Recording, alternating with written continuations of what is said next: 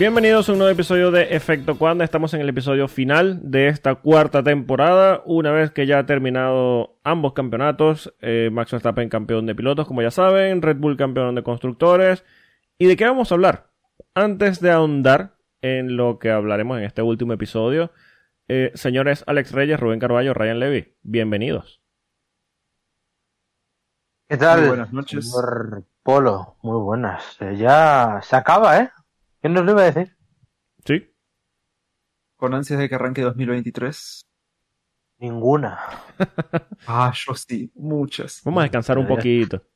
Yo, yo solo ve, yo solo pensar en Fernando Alonso pilotando el Aston Martin y se me pone una urticaria. Dios mío.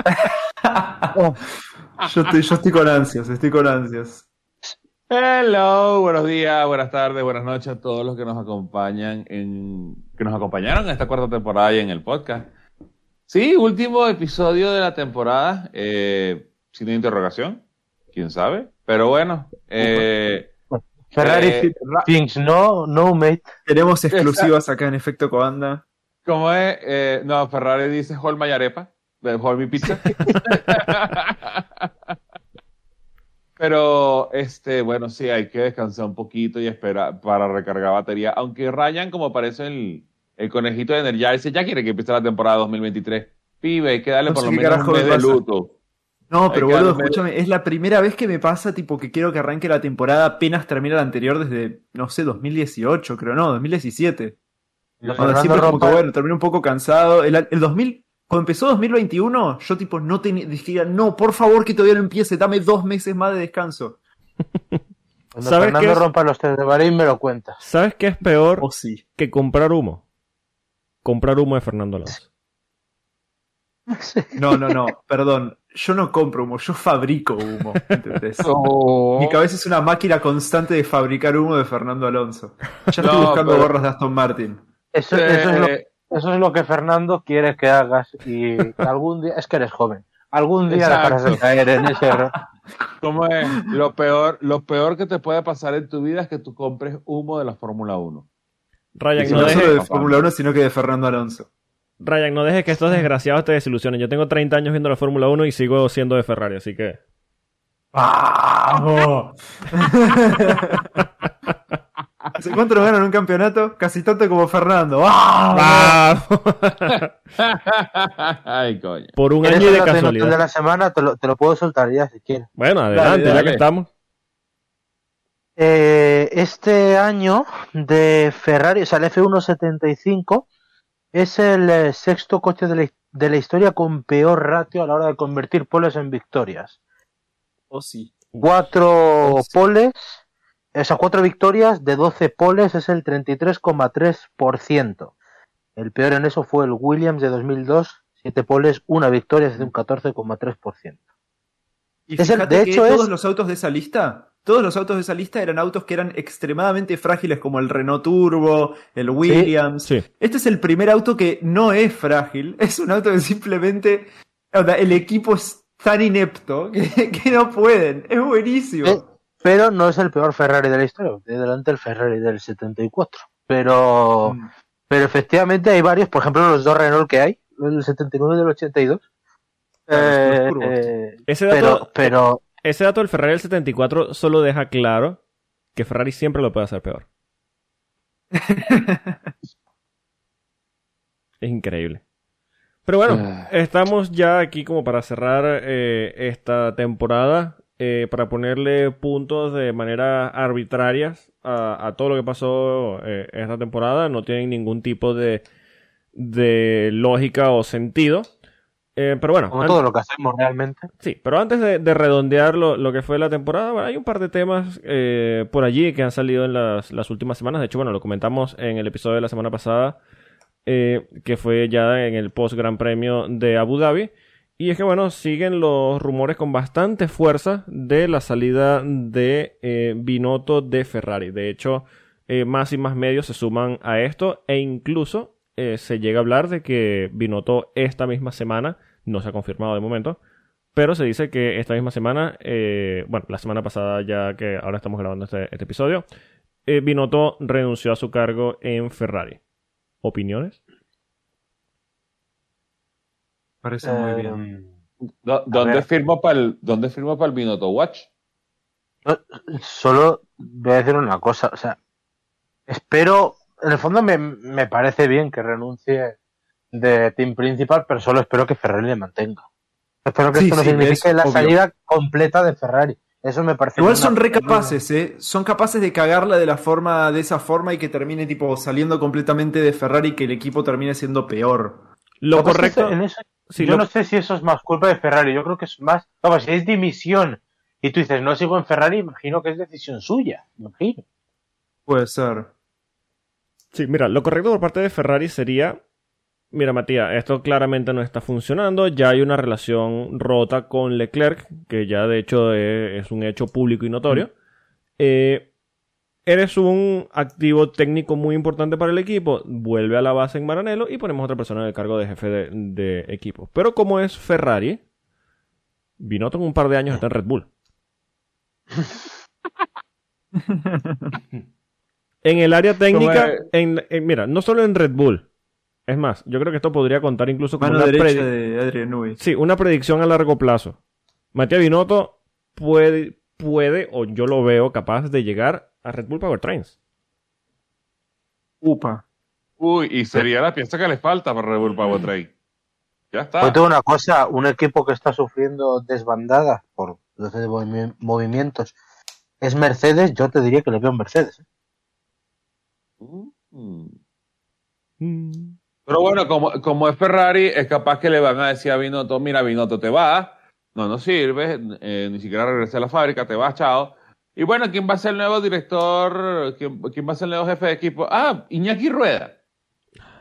No, por favor. Bueno, hablando de esto, yo creo que lo más interesante de la semana, más allá de que se esté medio confirmando la salida de Binotto, que todos sabíamos que iba a pasar, porque cuando suena el rumor, esto es como los clubes de fútbol, cuando un entrenador suena ya que se va a ir, sabes que se va a ir. O sea, muy difícil es que no se Bueno, vaya. hay un dicho que dice técnico ratificado, técnico echado. Y a Binotto lo acaban de ratificar. Correcto, o sea, es esto absolutamente así. Entonces, cuando Ferrari ya sacó ese comunicado, cuando tú desmientes una noticia así, sabes que algo hay. O sea, la, la filtró el propio Ferrari. Pero lo que está saliendo esta semana, de hecho, era la, la estampa que lo publicaba este domingo, eh, este fin de semana, vamos, que Ferrari estaría dispuesta a, pon- a darle todo, cuando decimos todo, es probablemente un cheque en blanco, a Ross Brown delante para que volviera a la escudería. Y a Ross Brown. A Ross. Bueno, tipo, hay el señor de la FIA. el señor. de- El señor de la FIA, el que hizo grande, el que volvió a hacer grande a Ferrari. Sí, sí, pero tipo ahora trabaja para la FIA. El que construyó. Sí, sí, sí, sí, claro, correcto, pero- correcto. A ver, correcto, estamos, correcto. estamos hablando de la Fórmula 1. Esto no, aquí no, no, no se tapan esas cosas. Te, te diré que, te diré que me parece la mejor opción de Ferrari para volver a ganar. O sea, si no ganas ya con esto. O sea, Rubén, si llega a pasar eso, aparece Fernando Alonso con Flavio Briatore con tipo brazo a brazo. Onda. Es que mira, junto bueno, a- al Pin, al- al Pin pensó lo mismo fichando a Loren Rossi no le ha dado buen resultado. Esto nunca se sabe, ¿no? Sí. Bueno, junto al Sí. rumor de, de Matías Binotto, precisamente ahora que estamos hablando de, de esto, de este tema de los jefes de equipo, eh, se dice que incluso ya Ferrari le hizo propuestas de manera directa a Ross Brown,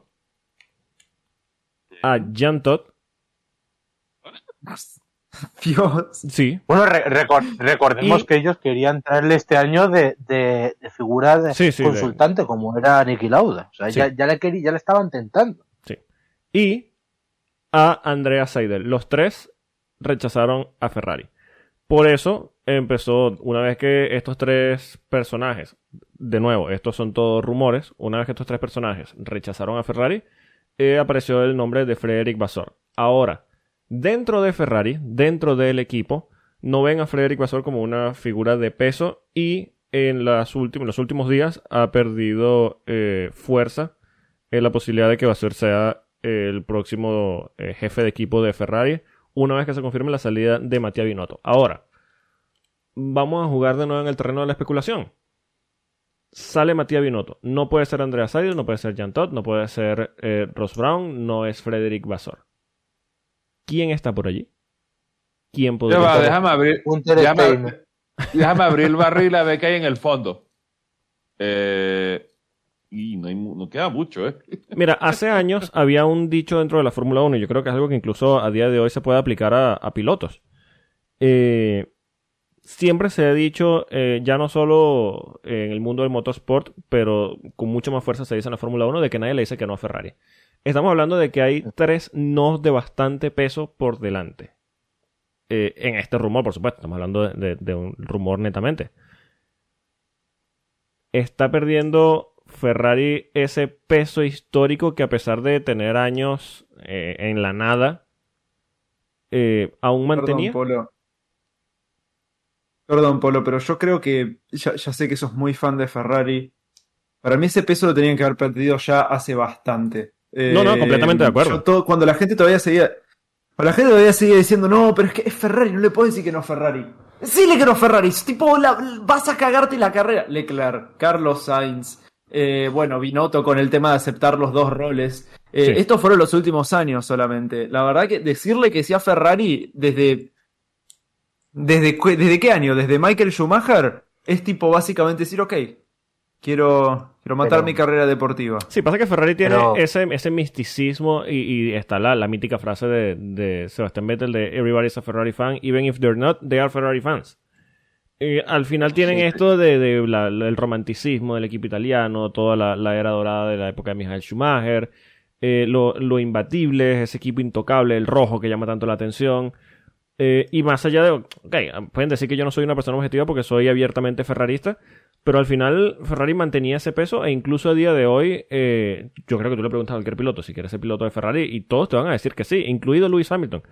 Pero hay que estar Pero es que claros. vamos- Sí, hay que estar claros que Ferrari es un dementor. Mientras más te Sí. acercas, más te, te chupa las ganas de vivir. Sí, sí. Aparte, lo Pero que me parece que. Es, Ferrari es la novia es la, es la novia tóxica. Es ese que tipo la gente dice, ay no, yo los voy a cambiar, yo los voy a llevar a ser campeones. Todos los pilotos. Pasó, le pasó a Vettel, le pasó a Raikkonen, le pasó a Alonso, le pasó a Leclerc. Sí. Pero es que es lógico, pues es que es lógico. A ver, es que hacer ganar a Ferrari es primero, o sea, nada te coloca en el Olimpo de la Fórmula 1, vas a ganar con Ferrari. Nada, absolutamente nada. Sí.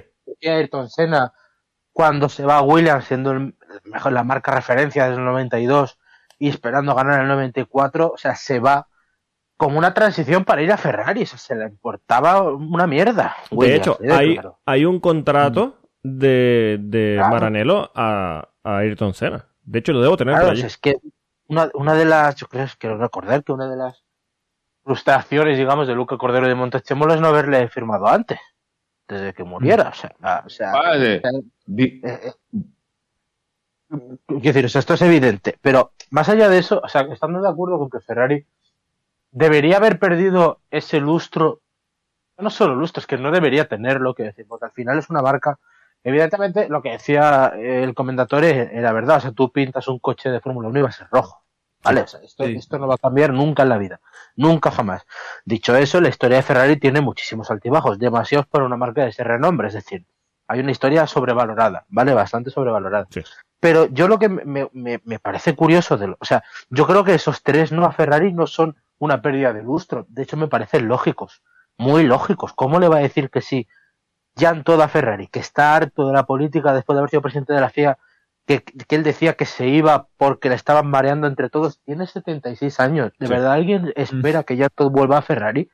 Ross Brown, recién salido de la FIA, que él quería irse ya este año de la FIA como Sí. director técnico. ¿Alguien se piensa que va a aceptar un cargo tan cargante, y perdón por la redundancia, pero eh, tan horrible como es ser team principal de Ferrari? Andrea Seidel, que está comprometidísimo con McLaren, que va a estrenar un túnel de viento en dos años, ¿se va a ir a Ferrari? ¿Para qué? ¿Para No, qué? Si no tiene que, sentido. es que no tiene sentido. Ferrari, si no mí lo- tuviera el aura esta, sería tipo como, como Alfa Romeo. Onda. F- Ferrari, yo creo que tiene la posición que tiene porque la gente. Aunque, aunque el equipo sea una caca, la gente va para allá porque dice, no, es Ferrari, no puedo no Pero- estar con Ferrari. Y perdón, sí. perdón, si, si realmente la gente, onda, sacarle el logo de Ferrari a la fábrica, sacar el logo de Ferrari a la fábrica y le preguntarle a la gente, ¿vos querés venir a trabajar a este equipo y le mostrás las estadísticas y todo? Te van a decir, mirá, no, onda, prefiero ir para Ferrari, te van a decir.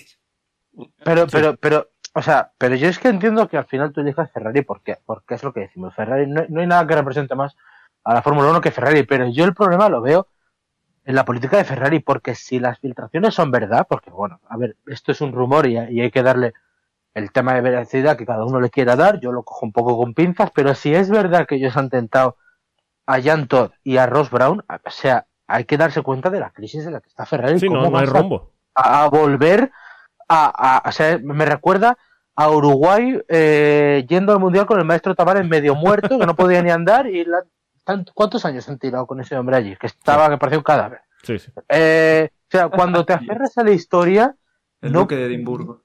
Es que cuando te, cuando te aferras a la historia no sale bien. O sea, esa historia se cerró ya. Esa, o sea, Sí. Ferrari tiene que darse cuenta, cuando decimos que a veces viven una película, es, pues ese es el caso, Ferrari tiene que darse cuenta de que aquella época de Michael Schumacher no volverá a repetirse, nunca Sí. jamás. Y nunca será tan especial como aquella, porque esa época duró una década entera, eso empieza en el 96, acaba en 2005, 2006, eh, era con esos personajes, no se podría volver a repetir con otra gente, lo hicieron sin italianos, ¿para qué vas a volver a eso? Es imposible que se repita, ya entonces no está para repetir eso, Ross Brown tampoco, Ferrari tiene que crear su nueva historia, no tiene que re- recurrir al pasado, y así se explican muchos problemas de Ferrari, que es recurrir al pasado, o sea, tú- ellos se creen de no, vamos a volver a llamar a Jan Todd, ¿Y, ¿y qué pasa? ¿Vas a ganar mañana? O sea, eso no va a ocurrir, nunca. Mira, yo sé que nosotros tenemos aquí el meme histórico ya en el caso de Iñaki Rueda, pero yo lo veo ahora mismo muy peligrosamente cerca de esa posición. Pero muy. A Iñaki Rueda. A Iñaki Rueda. Muy. Pero muy, muy. Hombre, Es que lo, peor que podría hacer Ferrari eso. Es que en Ferrari como institución nunca se ha cuestionado Iñaki Rueda, nunca. ¿eh? No, no, O sea, no, no, no. los aficionados, pero nunca como institución. De hecho, Y es la primera persona que deberían haber echado encima. ha metido cagada tras cagada tras cagada y solo ha ganado ascensos. Cada vez sube más en la escalera de Ferrari. Sí, bueno, mira por dónde va, ahora es youtuber, mira, eh, de ahí es director de, de Ferrari, mira, lo que Cuy- hay un salto. Cuidado con la, la necroporra. Ya después lo hablamos, pero un saludo. ¡No! La necropor. Eso va por posibilidad, no por deseo, Paul. Cuidado. Bueno, bueno, bueno. Bueno, bueno, bueno. bueno.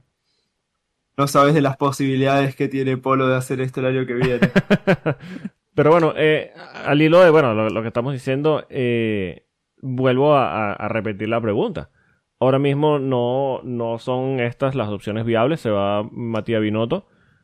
¿Hay alguien con capacidad? Y no, no, no, no voy a aceptar Gunter Steiner porque no, no. Gunter Steiner no es un Polo, tipo tú para sabes la Ferrari. respuesta. Tú No. sabes la respuesta. Steiner. La flava. No, Ay, hermano. basta. No. Onda es verdad. Que dijimos- no. Que dijimos que la necroporra para después, coño.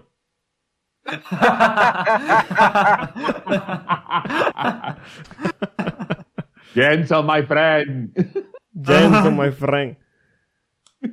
Bueno, yo ahora mismo, a ver, a menos que te saques del bolsillo alguien dentro de la estructura de Ferrari, un Loren Mekis tal vez, o, o algo así, yo no veo nadie que pueda asumir ahora mismo un cargo de, de Ferrari, de director técnico, bueno, de, de jefe de equipo. A ver, eh, seguramente habrá alguno allí, pero que tú digas, mira, esto es un tipo que podría generar algún tipo de cambio, o algo como lo que se medio veía con Arribavene, que tú dices, mira, había un camino que por lo menos se veía, algo que no se ve con Matías Binotto porque ah, eh, eh, se cometen miles de errores, él sigue diciendo que todo está bien.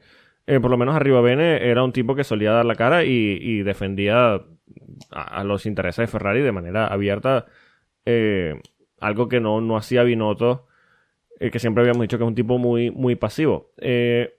¿Podría ser Lauren Mekis, tal vez? Oye, ¿y, arriba ven?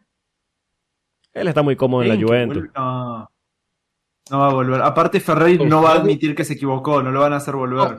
Ese es el problema que veo, pero yo creo que si tú le dices a arriba ven que vuelva, lo mismo. Yo quizá, no, no dudo que él quizá vuelve, pero Ferrari no, no, no lo No, va a hacer. Ferrari no, Ferrari no, yo, yo lo, yo lo digo por, por, por él. O sea, Sí. yo creo- Ah, tengo, la, ah.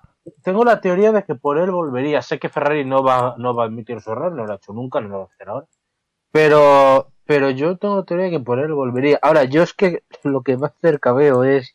Es, eh, es que veo a Steiner, te lo digo en serio. O sea, No. es que, es lo- es que si no es, si, es- Porque yo veo muy difícil que. Tras una temporada que ha sido buena, como esta, o sea, buena en el sentido de volver a hacer un coche ganador, luego ya lo han gestionado fatal, pero tenían Mm. el coche.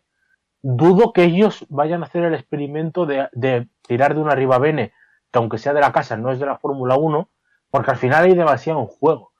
Mm, entonces, Y dicen que Fred Vasseur va a decir que no. no, como que, a ver, que en Ferrari les, les preocupa que, que al final sea de un equipo de media tabla, entonces creen que no gestionaría bien el reto. Sí, de Que hecho en se parte dice, lo entiendo. sí, se dice de- que dentro del equipo el personal de Ferrari no está muy contento con la, posible, la posibilidad de que Fred Vasseur sea jefe de equipo. O sea, que no tiene peso dentro de la estructura de Ferrari, por decirlo de alguna manera. No tiene mucho apoyo dentro del equipo. Ok. Pero es que no, no hay, no hay mucho donde agarrar, porque, ok, si va- va- vamos a traernos a Fred Passer, eh, no, no lo queremos. Eh, con tres no, ese es un loco. Entonces, ¿qué vas a hacer? Sí. ¿Vas a tirar allá adentro? ¿Vas a volver a cometer el mismo error que hiciste con Binotto? Es que son Ferrari, sí. van a cometer el mismo error. Claro que Ah, sí. Después van a echar la pero- culpa al auto cuando no salga. Pero, pero, pero es ahí, ese fue el primer, el primer error en una cadena de errores, pues, o sea, va a tirar de alguien de adentro que es muy bueno para lo que hace, pero no sirve para esto. Entonces, eh, perpetúa el error. Es que, claro, ¿vale o no vale? Es que es una pregunta muy complicada. Yo, te- yo me refermo a lo que dije el otro día. Creo que en cuanto a gestión, pues, pues yo creo que más o menos, o sea, creo que podría dar calma en ciertos aspectos, pero le falta pues esa vena política. Creo que gestionaría mejor las cosas.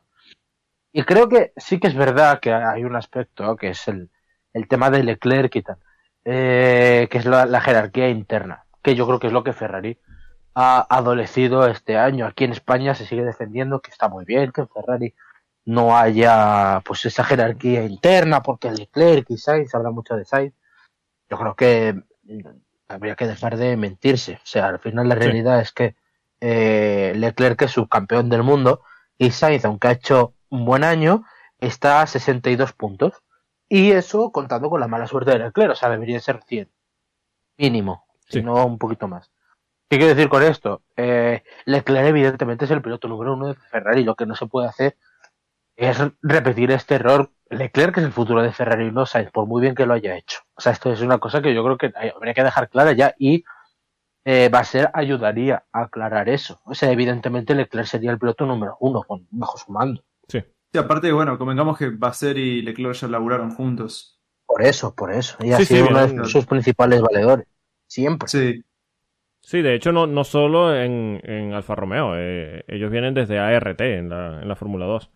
Así que eh, no, no, no es una relación eh, de, de pocos años. Y bueno, ya se conocen y bueno, eh, todos están cobijados bajo la figura de, de Nicolas Todd.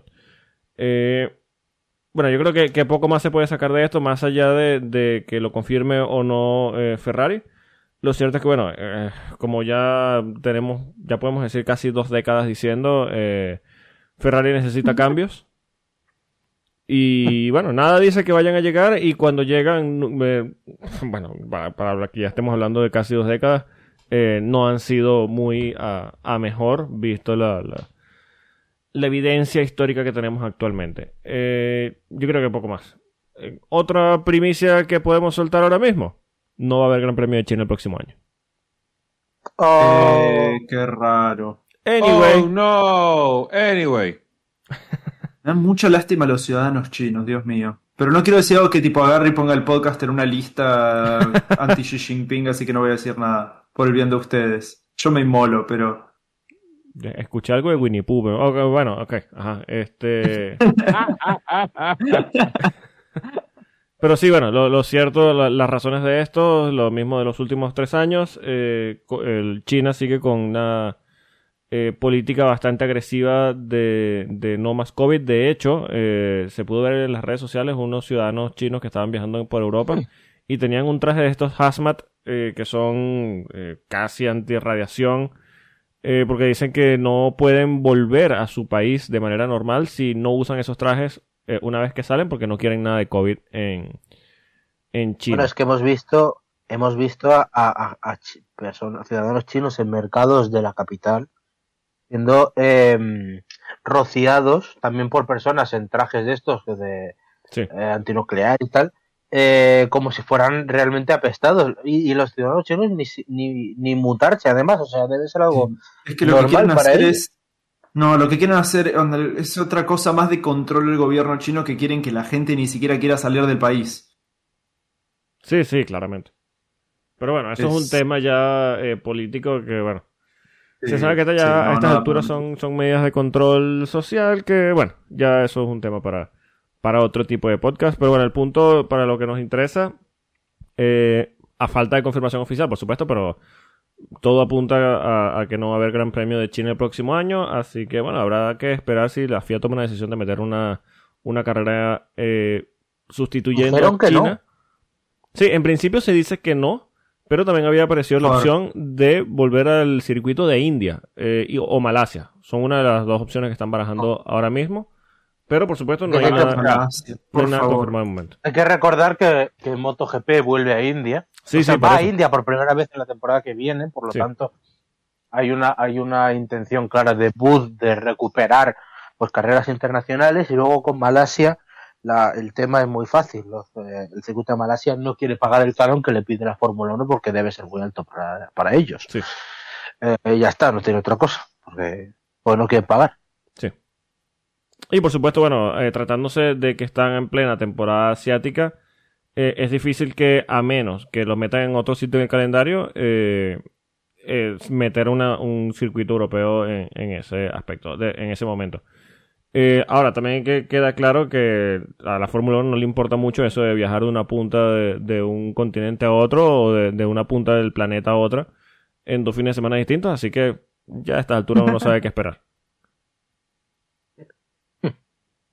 Pero bueno, eh, estamos en el último episodio de, de la temporada. Yo creo que, bueno, para ir cerrando eh, lo que fue este año en la Fórmula 1, yo creo que podemos poner puntuaciones. No voy a pasar por cada piloto. No vamos a ponerle puntuación a cada piloto porque si no vamos a estar aquí eh, unas tres horas. Pero me gustaría saber para cada uno de ustedes quién fue el piloto. Yo creo que la respuesta es fácil, pero el piloto destacado de esta temporada.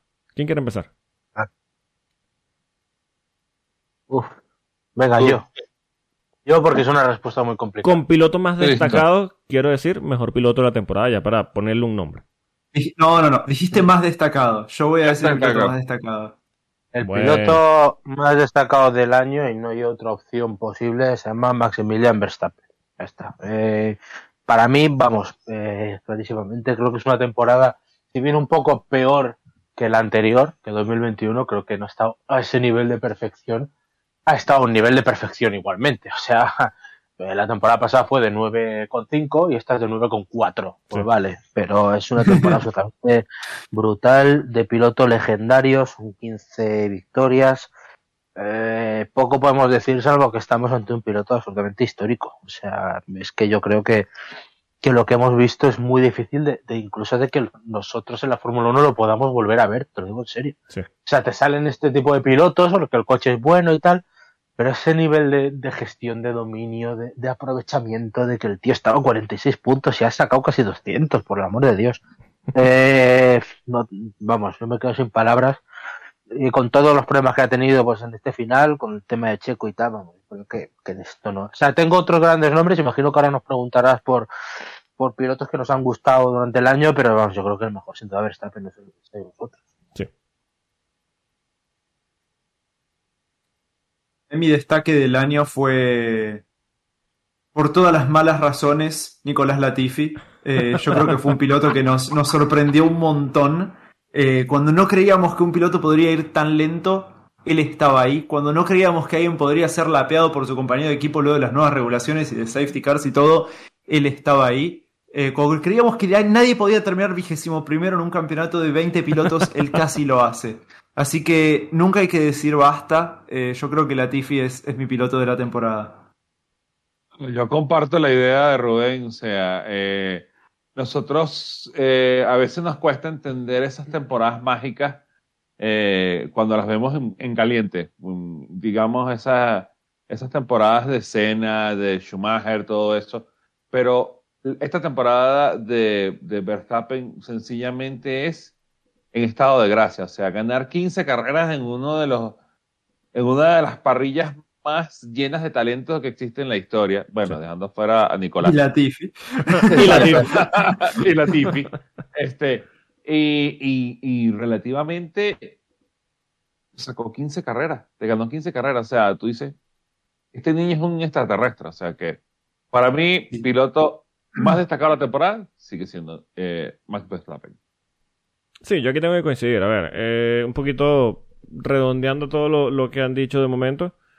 Eh, estamos hablando de un piloto, como dice Rubén, estuvo detrás en el campeonato por 46 puntos y termina con más de, bueno, unos 200 puntos de, de ventaja sobre su, su, más inmediato seguidor. Eh, mata el campeonato eh, a falta de 5 carreras para terminar. Eh, ha sido completamente intocable, hay que decir, claro, no, eh, no ha tenido una competencia directa, se puede decir, eh, como fue el año pasado en el caso de, de, de Lewis Hamilton y, Mercedes. Y bueno, ha hecho lo que, lo que tenía que hacer, al final se ha llevado un récord histórico. Eh, 15 victorias en una temporada, yo creo que poco más se puede decir.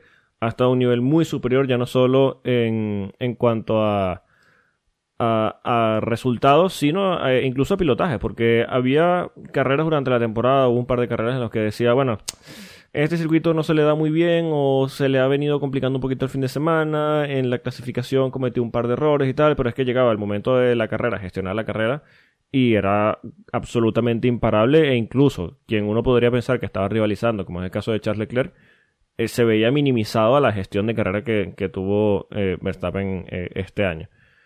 Eh, sí tuvo esa polémica al final de la temporada con, con Checo, pero ya estaba todo decidido y, y bueno, eh, yo creo que todos coincidimos en que no era el lugar ni, ni el momento. Pero bueno, eh, estos tipos de campeones tienen la, son así. yo creo que no, más allá de que sí se suele romantizar muchísimo a, a, los pilotos legendarios, todos son unos cabrones, sobre todo los grandes campeones.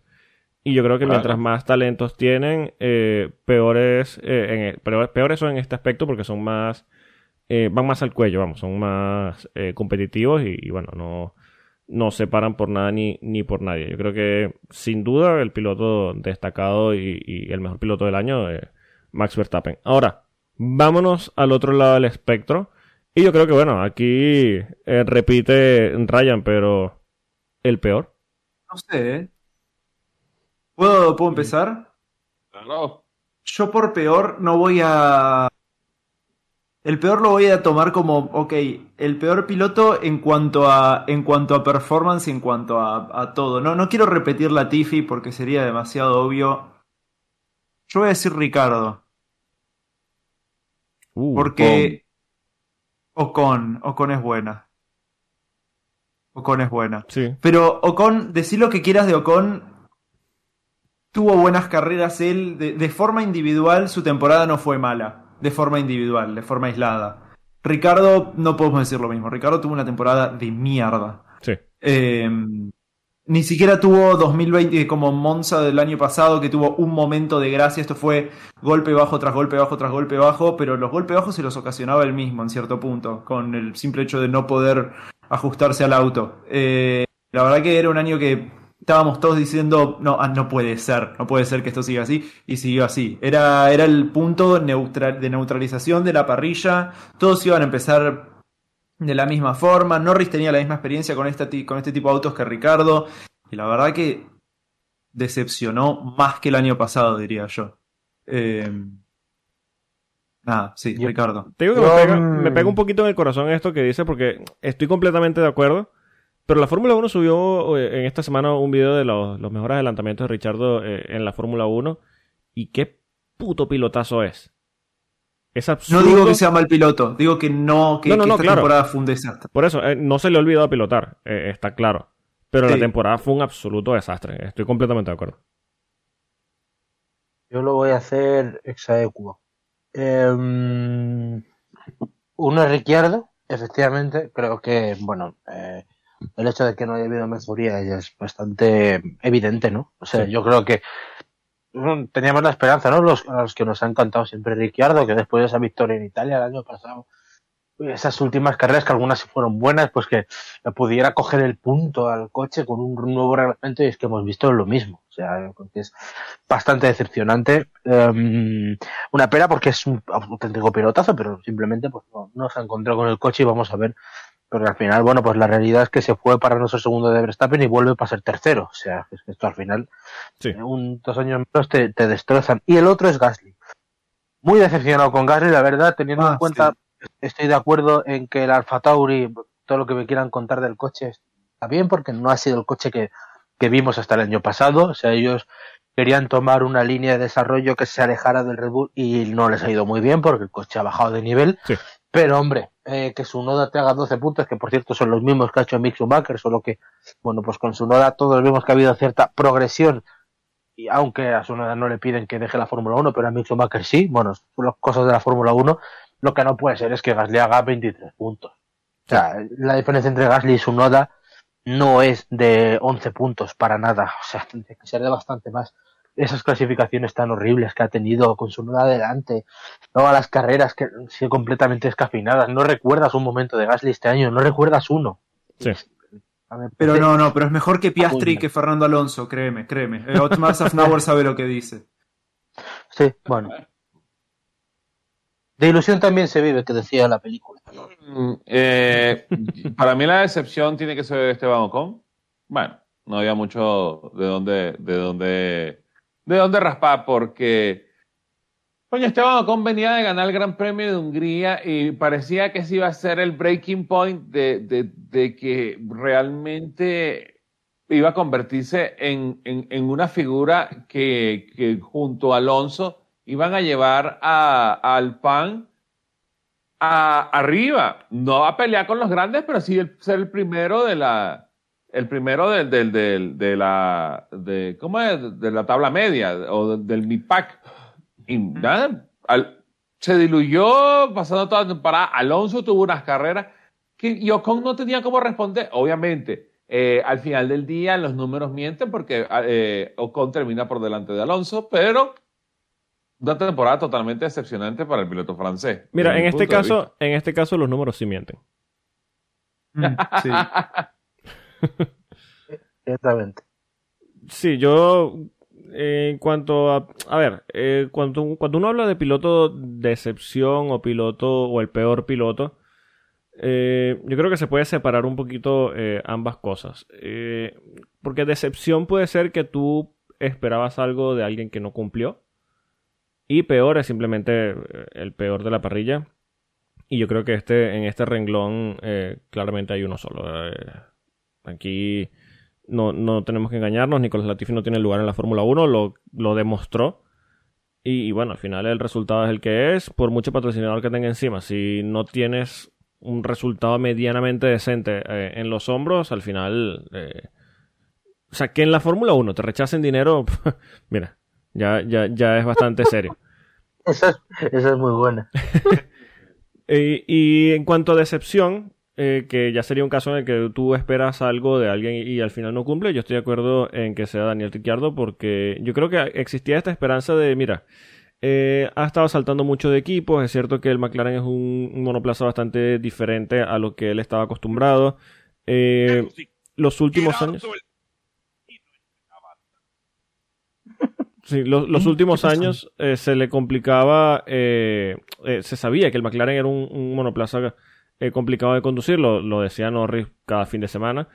Y bueno, eh, ahora empezando de cero, eh, un poquito lo, que decían ustedes chicos, es que tal vez iba a nivelar un poquito y, y, bueno, al final ha, decepcionado y, bueno, nada. no, cambió nada, es que, es que son los mismos, el mismo medio segundo, dos años. Sí, sí, exacto. Nada, que ver. Y cuando se pensaba que él decía, no, ahora sí me voy a tomar las cosas en serio porque es verdad que no puede ser que tenga un segundo de diferencia, venía eh, Norris y le metía segundo y medio. Entonces, cuando él quería despertar, sea por cojones o, así no tenga sentido, simplemente por puro orgullo, eh, tampoco le da el orgullo. Así que, poco más. Eh, de excepción, Daniel Ricciardo. Vamos a pasar a la parte de los equipos. ¿Mejor equipo? Ah, pero no vamos a hablar más de pilotos. ¿Qué quieres agregar en el caso de pilotos? No, yo, yo, quería añadir em, una parte positiva y una parte negativa. Ok. Una parte positiva en la figura de Lewis Hamilton, porque creo que más allá del, de lo mal que empezó y del, de, de que el Mercedes al final le ha ido a mejor, creo que su temporada ha sido excepcional. Creo que por nivel tendría que haber acabado delante de, Rick- de, de, De Russell. Russell. Sí. Eh, pero claramente, o sea, yo es que creo que ha sido mejor. Eh, y creo que el, el resultado final de la clasificación no lo dice, también pues eso, porque empezó peor y, y Russell empezó con mucha más suerte y se le fue en la clasificación, pero creo que ha sido una temporada muy buena. Sí. Y en el punto negativo, a pesar de que tiene tres victorias, eh, a pesar de que hemos visto cierta mejoría con respecto a lo que vimos el año pasado y mejores fines de semana, es una auténtica vergüenza la temporada de Checo Pérez. O sea, es una auténtica Ah, sí. esencia, o sea, porque al final tú lo piensas y dices, son casi 200 puntos y al final, y lo peor es que eh, tú lees a los mexicanos y eso parece que tiene que, de hecho leía una cuenta hoy de Twitter que habían, han hecho pues una carrera de karting aquí en Japón, porque están los pilotos de Red Bull en Japón, dice, cuando son los mismos coches, cuando se igualan los coches, fijaos lo que pasa, y es eh, Checo Pérez ganando una carrera de karting porque Verstappen tiene un problema en la primera vuelta. Es que es todo muy dantesco. Entonces, que no nos sigan mintiendo. Es que, que no nos sigan mintiendo. La temporada de Checo Pérez es una mierda. Y ya está. O sea, tampoco le demos más vueltas. Entonces, simplemente remarcar eso, que la temporada, a pesar de haber quedado casi subcampeón, es horrible. Mira, pero a sí el, mismo más que a nosotros. el padre de Checo dice que Checo le está respirando la nuca a Max. Sí, sí, sí. Como no sea, como no sea en el avión, Pero bueno, eh, ¿alguien quiere agregar algo más en el rango de, de los pilotos? Porque yo estoy de acuerdo con lo que dice Rubén. Yo creo que. Ah, ya, ya, ya. Yo no, no, no tengo nada que discutir en ese aspecto. Bueno, pasemos a mejor equipo del año. De Red Bull. ¿Hay otro mejor equipo del año? Ferrari, por supuesto. pues para mí el mejor equipo del año con diferencia es Mercedes. ¿eh? Mercedes. Ah, ah, bueno, ¿sabes Sí. qué puede ser? Pero es que, pero, pero porque creo que la temporada de Red Bull queda deslucida en dos aspectos. O sea, en pista no hay nada. O sea, para mí en pista Red Bull ha sido la perfección porque la gente se queda mucho con, ah, Verstappen gana por el coche. No, Verstappen gana porque es Max Verstappen, porque tiene el coche que le han hecho en Red Bull Sí. y porque todo en Red Bull funciona muy bien en lo relacionado en pista. Sí. Esa, en puro, en estrategias raros, el día que se equivocan, raros el día que se equivocan en una parada, no es igualable, pero han tenido dos cosas que para mí deslucen como equipo. Una es el tema del límite presupuestario, que si bien no deja de ser unanimidad, ha sido el equipo que se ha pasado, por lo tanto creo que hay cosas a mejorar. Sí. Y luego, eh, para mí el tema ese de Checo Pérez de lavar los trapos así de una manera tan pública y tan obscena, que queda tan mal a, ojos públicos, yo creo que eso te impide ser el mejor equipo. Y por contra Mercedes, no sé si estaréis de acuerdo, pero a mí esto de, de empezar tan mal, con un coche que Hamilton pues se quedó un Q1 en Arabia Saudí, y acabar luchando por la victoria me parece de un empuje extraordinario. ¿Quién sigue? Eh, Bueno, sí. ibais todos a decir, a decir Red Bull, pero lo siento. Yo es que Sí, me, ha no. gustado mucho el año de, me ha gustado mucho el año de Mercedes. No, pero es que. Es Para que, mí es que Red Bull, estoy- no sé. Es que estoy escuchando tu lógica y tiene cierta. Tiene cierto sentido. pues, O sea. o sea, Tu lógica tiene lógica. Eh, eh, no, porque Red Bull le tocó, bueno, Red Bull, perdón, Mercedes le tocó la- las horas más oscuras con el revolucionario W13, que bueno, ya Lewis Hamilton lo va a ver todos los días cuando venga a la fábrica, porque Toto se va a encargar de ponerlo en la, eh, como en la puerta principal para que nadie se le olvide, pero lo lograron rescatar, o sea, yo iba a decir Red Bull, pero eh, Rubén tiene razón, es Mercedes. Sí, Yo lo, lo- lo digo siempre. Lo digo siempre por la lógica de que tú ves equipos tipo McLaren. McLaren lleva casi una década intentando salir del pozo. Sí. Eh, Sí, Ferrari, McLaren- te cuento, Fe- Ferrari son 15 años. Y tú ves a esta gente que en un año, vale que es un nuevo reglamento, que tienes más margen de maniobra que otros años porque todo es nuevo y te permite experimentar más. No es un coche de 5 años de reglamento que sabes que está más al límite. Sí. Pero es que aún así, o sea, es que lo han hecho en un año. Es que, es que antes de, es que en Brasil estaban luchando por la victoria. O sea, todos ya pensábamos, Y de- desde Silverstone, de hecho, tú veías claramente una mejoría y que iban más cerca, más cerca, más cerca. No sé, le concedo mucho, mucho Sí. mérito. Rubén puede ser, para mí igual es Red Bull, pero puede, tipo, te- no, no te dejo el, onda, no- te tomo completamente lo que decís y, y más, le sumo. Yo creo que el equipo, una mención especial me gustaría darle al equipo Aston Martin, que Sí, También arrancaron como el peor equipo de, de- de todos. Y con mucha Básicamente, diferencia. La primera carrera estaban peor que Williams y terminaron adelante de Alpine, terminaron como los líderes de la zona media. Sí. Así que Estoy de acuerdo. Muy buena, muy buena temporada. sí, yo Muy creo- buena temporada. Bueno, no, muy, bu- muy mal arranque, pero el crecimiento que tuvo este equipo eh, no lo veo en la zona media hace años. Sí, yo creo que en cuanto a, a- Sí, lo que pasa es que, claro, cuando tú hablas de mejor equipo, eh, hay que hacer este tipo de acotaciones, ¿no? Porque tú puedes decir mejor equipo Red Bull porque es el campeón y ya está. Pero Claro. es cierto Es que que... para mí el mejor equipo fue Red Bull, pero Sí, sí. En capacidad de respuesta está claro que eh, lo de Aston Martin y Mercedes es muy, muy destacable, Sí. precisamente porque los dos estaban en el fondo y han logrado convertirse en- de manera muy sorpresiva, porque, a ver, no es normal que un monoplaza mejore de esta manera en una sola temporada. Tú puedes decir que, bueno, van mejorando y de repente dan con una tecla algún año y, y pegan algún saltito que no, que aunque puede ser que a lo mejor superen a un par de equipos, no es un salto significativo que los lleve de una punta de la parrilla a otra. Y es algo que hemos visto de forma gradual en una sola temporada con estos dos equipos. Eh, en cuanto a capacidad Fíjate, eh, Sí. fíjate, perdón te corte. Mercedes empezó como el sexto, séptimo equipo, ha acabado como el segundo. Sexto, Aston Martin séptimo. empezó como el ah, Aston Martin empezó como el décimo noveno equipo, ha terminado el cuarto, que son seis puestos de, de ampliación. Sí, sí, es que claro, e- en el caso de, de Mercedes, eh, hay que recordar, en Bahrein, eh, todos los descartamos directamente. Y precisamente en Bahrein todos decíamos, nada, este campeonato lo va a caminar Ferrari. Pero es que Mercedes ha terminado por mira, delante sí. de Ferrari. Hoy en día, Sí, sí, sí, sí. eh, el Mercedes es mejor que el Ferrari en pista. Y, y ya, bueno, hablando de, de, de, para mí, en la visión global de lo que puede ser el mejor equipo de la temporada, yo creo que eh, sería Red Bull por un tema de que todo les salía bien. En un tema estratégico han estado muy por encima de los demás equipos. En tema de paradas en pits, se cansaron todas las carreras de hacer la, la parada en boxes más rápida eh, de la carrera.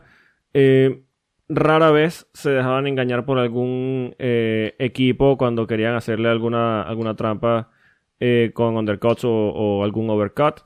Eh, han sido muy inteligentes, en operaciones de pista no han fallado, en el tema estratégico han estado yo creo que sublimes. Así que bueno, yo creo que en general, englobando todo, eh, Red Bull es el, el- el mejor equipo para mi opinión de, de la temporada. Yo creo que de allí poco más. Yo tengo que decir que si no, hubieran, si no hubieran acabado tan mal la temporada, hubiera votado Red Bull, pero es que yo creo que se les ha hecho mucho daño ese tema de, Sí, sí, de sí. Checo, Verstappen, que en la penúltima carrera estés hablando de Mónaco. Son Sí. cosas que un equipo no se debe permitir, creo que eso no lo han gestionado bien. Es verdad que, hombre, se te puede eso escapar. parece que o es sea, más- Eso es más de los pilotos que del equipo. Eso te iba a decir, o sea, que al el- final- sí. que al final el equipo no, eh, escapa de su control, que Verstappen diga, "Eh, no te dejo pasar y, y saques a relucir trapos sucios, pero creo que luego la gestión tampoco ha sido la mejor, o sea, no, nos mintieron con el comunicado que hicieron eh, para defender a Verstappen, como si necesitara a Verstappen eh, que mintieran por él en un comunicado, no sé, creo que al final la imagen, sobre todo por, por, por lo que decimos del tema del límite de gasto, ya venía tocada cara a la opinión pública, eh, y esto pues no les ayuda, porque al final tienes la duda encima de Verstappen de cuatro o cinco radicales, pero que están ahí, de, Sí. De, de tal, de lo que ha pasado en los dos mundiales, y encima tienes esto, no sé, creo que al final hay mundiales en los que tu imagen sale reforzada y otros en los que no, y este yo creo que Red Bull no sale reforzada en tema extradeportivo, ya digo que para mí el tema deportivo ha sido un, un 9.75, o sea, claramente. Yo voy a empezar eh, con la opinión del siguiente punto, que es el del peor equipo, y lo hago con toda la intención del mundo, y ustedes saben por qué. Por supuesto. Eh, bueno, ya eh, no sé si, si ustedes compartirán la, la opinión, cada quien, eh, bueno, verá. es muy fácil decir, eh, vamos a hablar del peor equipo de, de la temporada, ¿ok? Eh, es muy fácil decir que el peor equipo es el que termina de último. Es muy fácil decir que es el equipo Williams, es muy fácil decir que, que tal vez sea el equipo Haas, que no, bueno, ha, ha estado en el foso y, y no ha sabido salir. A pesar de que, bueno, algunas actuaciones buenas de Magnus en el principio de la temporada, pero eh, para mí el peor equipo, claramente, claramente y con diferencia, eh, esta temporada ha sido Ferrari. Eh, han Sí. empezado la temporada aplastando de manera obscena a sus rivales, hay que decir, por supuesto, apoyados por la poca fiabilidad que tuvo Red Bull en el inicio de la temporada. Pero hemos visto una temporada, eh, 22 carreras fue que tuvimos, ¿no? 22 carreras en las que, si me quitas las dos primeras, hemos tenido 20 carreras en las que hemos tenido siempre un error de Ferrari. Llámese en el tema estratégico, llámese en tema de fiabilidad, llámese en tema de error de pilotaje. Se habló durante toda la temporada que a Ferrari, como siempre tienen los focos encima, se maximizan los errores y, y siempre se habla más de Ferrari por ser Ferrari que de los demás que los errores son más notorios por ser Ferrari y no es algún equipo, alguno de los otros equipos. Pero no es cierto. No hay ningún equipo en toda la temporada que tú digas, mira, eh, si yo pienso en el equipo Haas en Francia, ah, mira, no, no, no cometieron un error. Pero es que si tú echas la mirada atrás con Ferrari a cualquier circuito de esta temporada, encuentras un error, encuentras una cagada, encuentras un problema estratégico, encuentras una mala parada, encuentras un problema de fidelidad, encuentras que un piloto se estampó, encuentras que no supieron eh, hacer un undercut o un overcut. Eh, o, o de repente la pista estaba seca y mandaste a un piloto con intermedios a pista.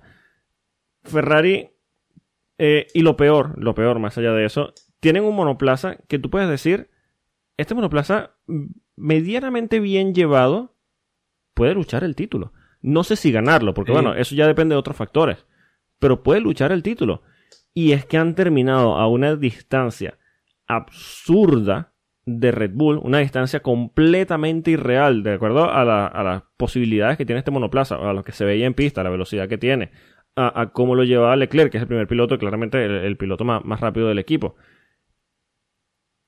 Lo, a ver, es una temporada de puro desperdicio. Ferrari ha tirado esta temporada a la basura y ha sido por, por errores propios y, y poco más. Entonces, para mí, claramente el peor equipo de la temporada es Ferrari. ¿Quién quiere Bueno, seguir? poco, más, que- poco más que añadir, ¿no? Mm. Yo, yo tengo otra, otro equipo. Y ya me parece que saben qué equipo va a ser. Yo creo que Alpine fue el peor equipo de la temporada. Sufu, fufu. No, no, todo el equipo Alpine. Sí, sí, sí. Eh, esta es una mención especial para absolutamente todo el equipo Alpine. Eh, que empecemos por. Empecemos por el final. Eh, empecemos por el final, empecemos por Abu Dhabi. Tuvieron una falla de fiabilidad otra vez, la Sí. novena en el auto de Fernando Alonso de la temporada. Sí. Que, eh, según dijeron, esto ya, ya es a confirmar, ¿no? Pero lo- vamos a guiarnos por las fuentes oficiales. Dijeron que fue por una manguera, por una pérdida de presión de agua. Lo cual pasó cuatro veces a lo Sí. largo de la temporada. ¿Cómo tenés un problema, el mismo problema de fiabilidad, cuatro veces en una temporada? Con por la, ahí. con la misma unidad de potencia. Con la misma unidad de potencia. Eh, después, la for- todo, todo el, el quilombo de Piastri y Alonso y, y, y Gasly ahí. Eso fue, eso fue el hazme reír más grande de, yo creo, onda, Ferrari estaba tan adelante, tan adelante como el peor equipo de la temporada, hasta que apareció Alpine con esto y se Sí. está, se llevó el premio. Para mí se llevó el primer premio. Sí. Es, es imbatible eso. Eh, y después todas las declaraciones del equipo de Safnauer, de, de, de- Yo creo que una cagada tras otra, Alpine terminó ganando el premio del peor equipo de la temporada, eh, que terminaron por aparte, con un auto que podía haber fácilmente luchado el tercer lugar en el campeonato, con buen desarrollo desde el principio de la temporada, casi terminan quintos. Casi los agarra McLaren, que están pilotando con un solo piloto. Nada, Que, eso. que hay, que estar, hay que estar Mm. claros que al principio de temporada ellos dijeron, nosotros vamos a hacer un monoplaza que, a ver, eh, cuando tú hablas de límite presupuestario, que no puedes hacer grandes evoluciones, tiene lógica. Pero dijeron, nosotros vamos a hacer el monoplaza rápido y de la fiabilidad nos encargamos después. La realidad es que sí, era un monoplaza rápido, pero de la fiabilidad nunca se encargaron. Yo es que Nunca. a ver, para mí, bueno, estoy de acuerdo con los dos que comentáis. Bueno, Ferrari, pues lo de siempre.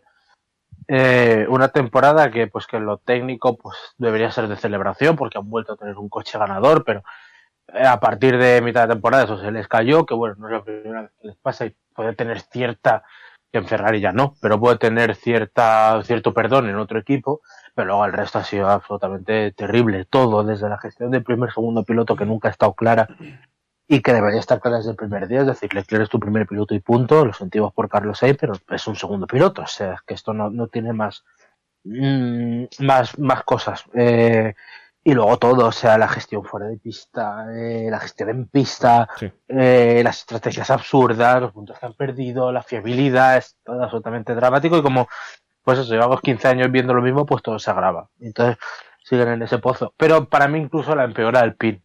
O sea, el PIN empezó con, como un tercer coche que no sabemos que sería cuarto cuando llegara Mercedes, que no solo no ha podido mejorar, sino que ha empeorado ha tenido carreras buenas, pero algo que ya le pasaba el año pasado, pero que no ha terminado el año de la mejor manera. Yo creo que eso es lo más preocupante. Yo siempre he dicho que valoraba mucho que Alpine se hubiera mantenido, porque con cambio de reglamento puedes perder bastante. Sí. Ellos no lo han hecho. Eh, eso está muy bien, pero creo que al final de temporada, o sea, que te pasas Tom Martin por la derecha, eh, es un poquito sangrante.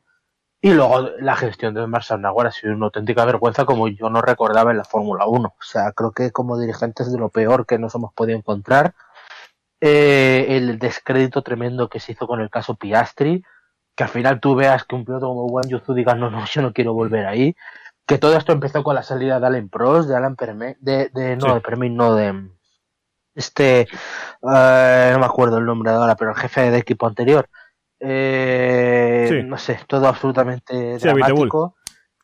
Eso es. Eh, y, y bueno, eh, todo bastante mal. Y luego esa gestión de Fernando Alonso Esteban Ocon que no la han, no la han, han tomado en ningún momento. Eh, han cogido el toro por los cuernos y han dicho, no, mira, esto no puede pasar, sobre todo por el punto de, de, de Ocon, o sea, de, de que ha vuelto a ser el mal compañero que ha sido siempre, eh, porque cuando se trata de compañeros de equipo estamos hablando de, de, de un piloto muy antideportivo, incluso te, te diría sucio. Eh, y luego, bueno, pues lo, sí, exacto. Y luego lo de Fernando, que se ha gestionado muy mal, quiero decir todo. O sea, eh, eh, desde el punto de vista de no haberle sabido tratar bien, recordamos que Fernando Alonso estaba en casa. O sea, Sí. ese- esa, Alpine, Renault, le debe la grandeza a Fernando Alonso y le han tratado como un auténtico segundón.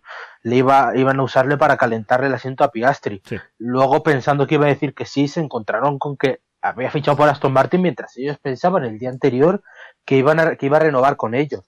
Y luego, pues, el tema de fiabilidad que ha sido terrible, terrible. Eh, se ha hecho viral esta semana una tabla que es mentira. Eh, como que Fernando Alonso te- eh, hubiera llevado un mismo, o sea, mismos componentes durante 10 carreras, por ejemplo. Eh, que es mentira porque los componentes van rotando. Sí. Pero, por ejemplo, en el final sí que había una deficiencia clara que todos hemos visto, que es que Fernando Alonso en cuatro grandes premios pudo cambiar el motor y no lo hizo. Y él lo pidió. Y Alpine dijo que no se lo cambiaba. Esos son puntos que se te van. Y luego tú, como jefe de equipo, no puedes salir con toda tu cara dura, decir, no, no, es que los puntos que ha, que ha perdido Fernando Alonso no nos han afectado. Oye, son 70 puntos ha perdido. O sea, ¿cómo Sí. puedes decir eso? No sé.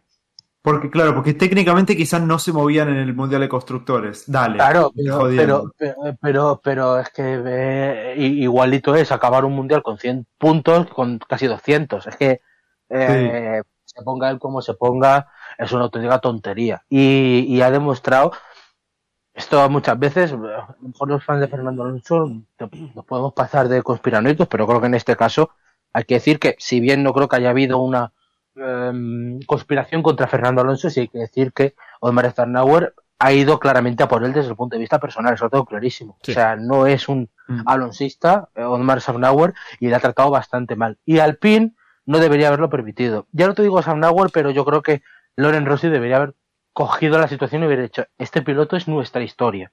Y tú le tratas como se merece, porque es nuestra historia. Pero claro, ¿qué esperas de alguien cachado al Pro? Es que no respetan la historia. Sí.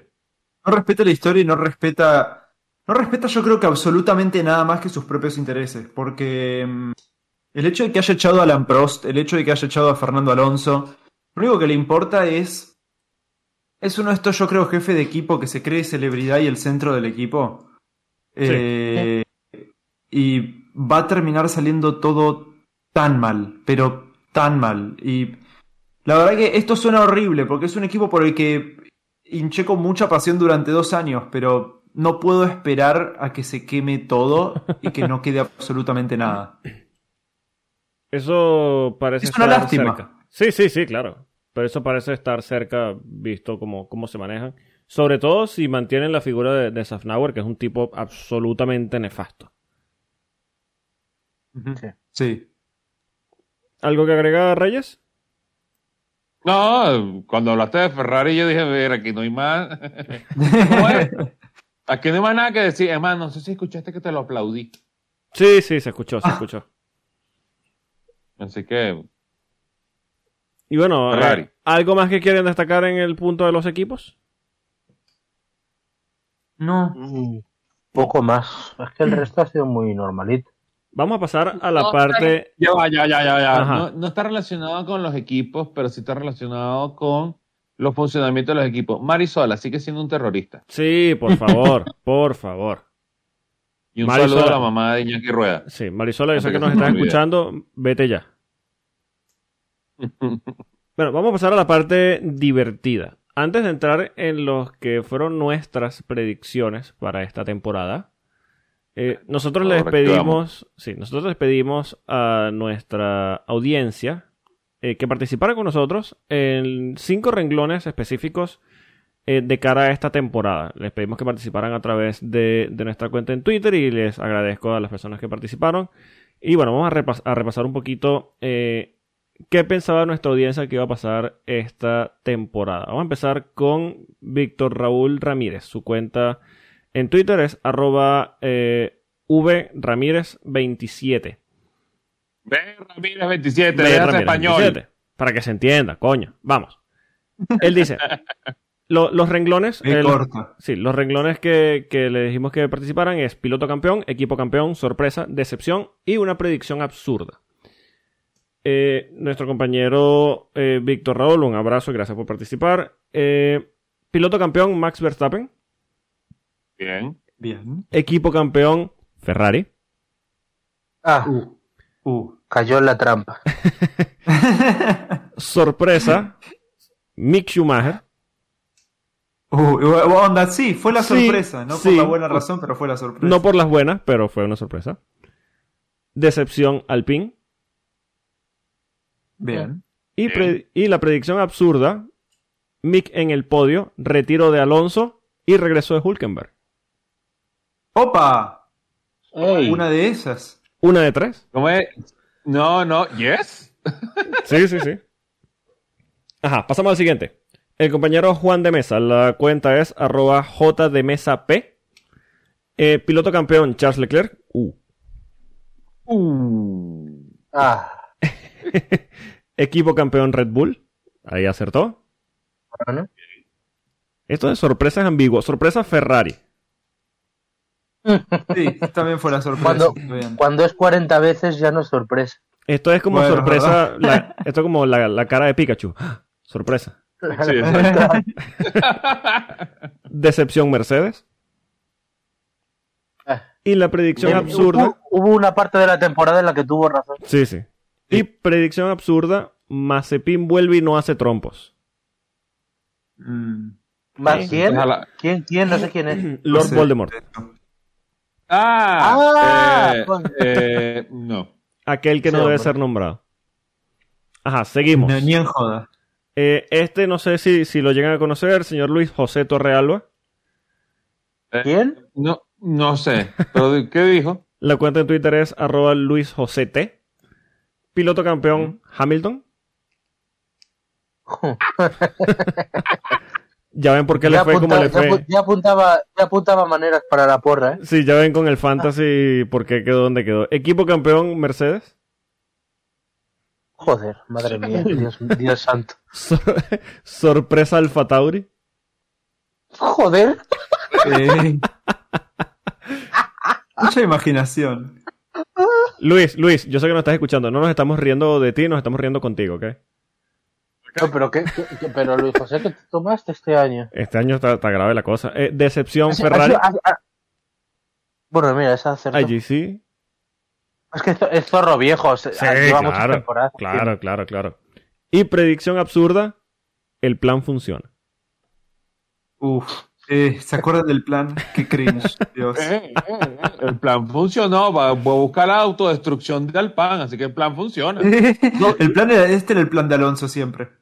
Yo creo que tengo que decir que a Luis José le gusta mucho Mercedes y creo que es nuestro Mercedes. Sí, o sea, sí, sí, sí. ha tenido una temporada horrible, eh, pero volverá. Volverá, Entonces- sí, sí, claramente. Ah.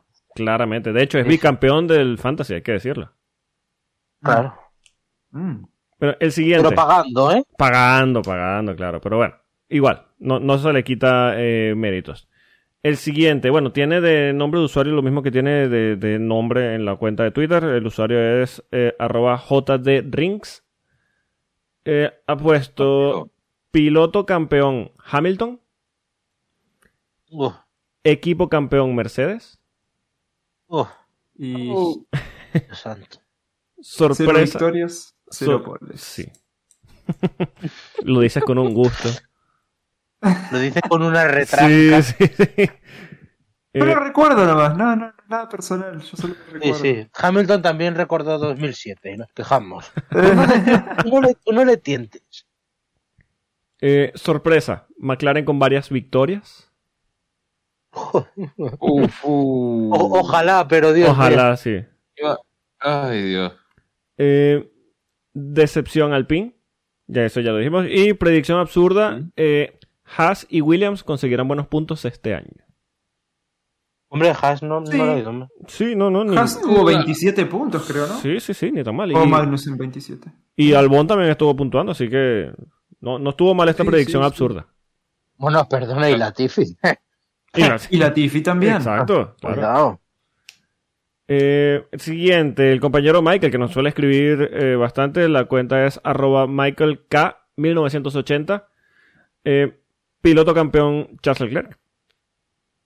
Equipo campeón. gente cayó en la trampa, ¿eh? Sí, no, no. Esto... Mira, yo aquí yo les mando un abrazo a todos los que pusieron a, a Leclerc y a Ferrari porque lo- los acompaño en el sentimiento. Yo caigo todos los años en esa trampa.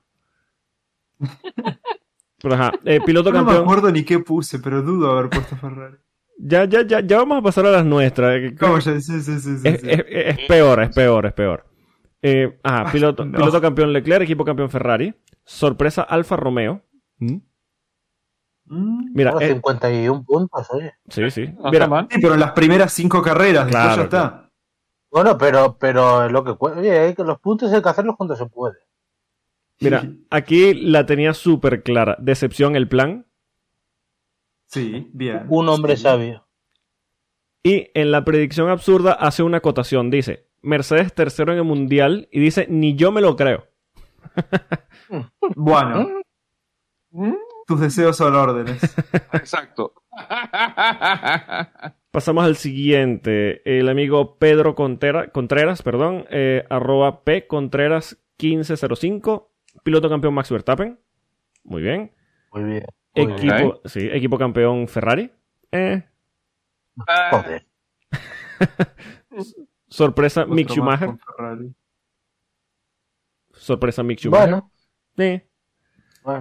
En la decepción tiene a Checo, Mercedes y Alpine. Dos de tres. Sí. Oh, oh, ok. no, dos y medio, ¿eh? Dos y medio, sí, sí, dos y Dos medio. y medio. Y muy bien, muy bien. Y la predicción absurda, McLaren repite 1-2 en Monza. Muy absurda, sí. Muy, muy, muy absurda. absurda, sí, sí, sí, ya sí, sí, allí, sí. coño, nos pasamos de largo, aunque cuidado. Cuidado. Cuidado que nuestras Cuidado. predicciones están por ahí, cuidado.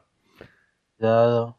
El amigo siguiente, el amigo Gustavo Magliano, que también no- nos suele escuchar y, y nos suele escribir. La cuenta en Twitter es arroba magliano1. Piloto eh, Estoy 100% seguro que pronuncié de la peor manera el apellido, pero bueno. Eh, perdón por eso, Gustavo. Eh, piloto campeón Carlos Sainz. Uh. Y. ¡Auch! Por cinco puestos hemos fallado. Equipo campeón Red Bull, muy bien. Ok. Sorpresa Yuki. Mm. Decepción Mercedes. fue sorpresa por tipo lo poco No. que hizo. Sí, por eso digo que queda un poquito ambiguo eso allí, pero bueno, vamos a decir Yuki. Sí. Eh, decepción Mercedes Hamilton. Y dice, predicción absurda, el regreso de Voldemort. A menos que estés viendo las películas de Harry Potter, hermano mío. Ese ser no vuelve. Ese ser no vuelve. Y tampoco quiere volver. No sé si vieron las publicaciones que hizo que la gente le pareció muy graciosa. A mí sí fue tipo, dejen de darle una plataforma a este hombre, por sí, favor. sí, basta, basta. Seguro, seguro que, seguro que si le ponen otro asiento delante dice que no. Seguro. Sí, sí, sí, seguro. Ah, eh, seguimos. El compañero Albert. La cuenta es arroba albert DW98. W9, sí, Ese mismo. 98. 98. Esta tengo yo, esta tengo yo ganas de escucharla. Piloto campeón Hamilton. La madre, la madre que lo parió. Equipo campeón Mercedes. Joder, madre mía. Madre mía. Sorpresa Ferrari. Bueno, otro bien. Decepción Alpine. Bueno, Bueno, mira, esa, bien. esa lo acertó. Ojo que esta predicción absurda es del 7 de marzo. ¿Ok? Sí. Predicción absurda. Uralcal y Mazepin se despiden de la Fórmula 1 por una guerra en Europa. ¡Ew! ¡Ew! Bueno, se, se la veía venir ya el tipo. ¡Dios! Eh, bueno. eh, eh, ¿me puedes prestar esa hierba que te fumaste para eso? Porque no salir por mucha vaina. Eh, seguimos. Siguiente es... la lotería, necesito números. Sí, sí. El siguiente es Alejandro Guilarte. La cuenta es arroba aleguilarte14. Piloto campeón Hamilton. Equipo campeón Mercedes. Uh, En sorpresa tiene, y aquí yo creo que acierta un poquito, Sainz Aston Martin. Oh, Decepción Checo Alpine. ¿Mm? mm, Y predicción absurda. Ferrari va a sumar. Ay, Dios mío. Ferrari va a sumar más podios que todas las demás escuderías sin considerar Mercedes juntas. Ah, ah, onda. Bueno, tengamos en cuenta que solamente hubieron tres equipos que tuvieron podio, va, y Norris. Eh, así que tan mal no estuvo. Hubo Sí, una no. época de la temporada en la que fue verdad, pero ah, Sí. eh, Y bueno, vamos a cerrar con la predicción del compañero Ángel Baguena. La cuenta en Twitter es tal cual, arroba Ángel Baguena. Piloto campeón Max Verstappen. Equipo campeón Ferrari. mm, Dios, ¿será que nosotros vendemos demasiado humo con Ferrari en este podcast? no, eso, es la, eso es la propia Ferrari. No es que, exacto, no es que lo vendamos, es que lo compramos. Nosotros- ustedes compran, Claro, claro. eso- Sí, sí, sí. eso es. Eh, sorpresa Aston Martin. Puede ser. Decepción McLaren. Puede. Puede ser. Puede ser. Predicción absurda. Harán podio 16 de los 20 pilotos de la parrilla. Oh, Bueno. Hubieron seis, eh, Coño. casi. Siete, u ocho. No, siete, sí, sí, siete. Cre- cre- creo que le compró el humo a la, a la Fórmula 1. Este es el coche que va a buscar que se iguale mejor las posiciones en la pista. Sí, no. Not this year. Yo creo que eh, estamos claros en que, bueno, a pesar de que hubo un par allí que se medio acercó, ninguno estuvo realmente cerca, pero bueno, ya cuando, ahora que vamos a hablar de nuestras predicciones, eh, van a, a saber que muchos estuvieron mejor que nosotros. Eh, antes de pasar a las Ah, nuestras, sí. muy agradecidos a todos los que se mostraron la, se tomaron la molestia de participar con nosotros. Muy interesantes las predicciones y ya ven cómo eh, puede cambiar esto, ¿no? Cómo compramos humo en una pretemporada que no te dice nada y, y terminamos haciendo este tipo de, de predicciones absurdas. Uh, muchísimas gracias a todos los que participaron. Un abrazo y, y bueno, eh, gracias por, por escucharnos. Vamos a pasar a, a nuestras predicciones. ¿Quién quiere quedar vendido primero? Me sacrifico. Dale. Yo estoy muy ansioso, quiero saber qué carajo dije. Ajá, hay una particularidad en el caso de Ryan, porque Ryan no pudo estar en el primer episodio de esta temporada y nos pasó las Pero les predicciones. Sí, nos pasó las predicciones por escrito. A ver. Piloto Sí. campeón, George Russell. Ok. Co- coño. Dios mío. Equipo campeón, Red Bull. Eu, Muy bien. Muy bien. Bien, Punto. Punto. Equipo sorpresa, Haas. Bueno. A menos que sea una cara de Ah, pico. digo- estuvo. Le puedo- una le- cosa. Le puedo dar medio punto. Medio Sí, punto me sí, dan, sí, ¿no? sí, sí, sí, yo, sí, estoy, sí. yo estoy de acuerdo, o sea, nos dicen que no que van a hacer esta temporada y yo me sorprendo. Sí, sí. Decepción. Sí, es que bueno, a ver, teniendo en cuenta lo mal que estaban antes. Claro, claro, claro. A ver, de ser claramente los últimos a sumar en un periodo de la temporada constantemente, coño. Está bien. Sí. Por eso, por eso le doy medio punto, pues. Sí, O sea, sí, sí. Lograron, lograron subir un poquito el nivel, pero después se fueron de nuevo al pozo, así que medio punto. Sí. La decepción. Pasamos a la decepción. Aston Martin. Uy, no. Completamente lo contrario. Sí, sí. Y la predicción absurda, Nano Victoria. Muy absurda. Yo creo que esa la dije también. Que cuidado, cuidado, que hubo un momento en el que pensamos que era posible, pero por supuesto Alpine es Alpine y bueno. Sí, sí, sí. Nos dejaron, nos dejaron muy en claro que no está en su prioridad. Ok, el siguiente... Eso, entonces, Ajá, eh, entonces, eso quiere decir que Ryan tiene un punto y medio. un punto y Un medio. punto y medio. Alguien, alguien lleve la cuenta, porfa, alguien lleve la cuenta allí. Eh, Ryan Perdón, tiene- Pero, pero, Igual pero- predicción absurda, onda, sí, sí, sí, era absurda la predicción que hice yo. Claro, claro, pero Eso bueno, no me suma nada. podrías acertarla. Porque hay un par allí que, que se acertaron, así que cuidado.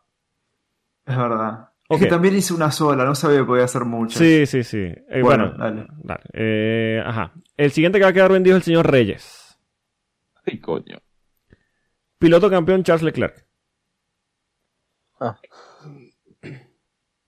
Equipo campeón Mercedes. Uf. Equipo sorpresa Williams. Uf. Joder, esa es mal, esa es para restar, ¿eh? Sí, sí. No, no, no, no, no. Estamos creo- por menos un punto. ¿sabes? Cuidado, cuidado, Es que yo creo, yo creo que esa la dije también. ¿eh? cuidado que empeora. Empeora, pero no, no ahora. Ya, ya va a empeorar. Decepción Alpine. Muy bien. Un Ok. punto. Muy un bien, puntico, muy un bien. puntico, un puntico allí, un puntico.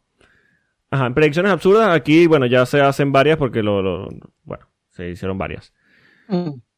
El señor Reyes dice, o dijo, que era el último año de Checo en Red Bull. Ok, no. Casi, casi. No solo eso, dijo, Casi, dijo ¿eh? que era el último año en Red Bull por retiro. Ah, Ahora, aquí, Sí, lo, aquí lo, lo interesante y fascinante. La segunda predicción absurda del señor Reyes.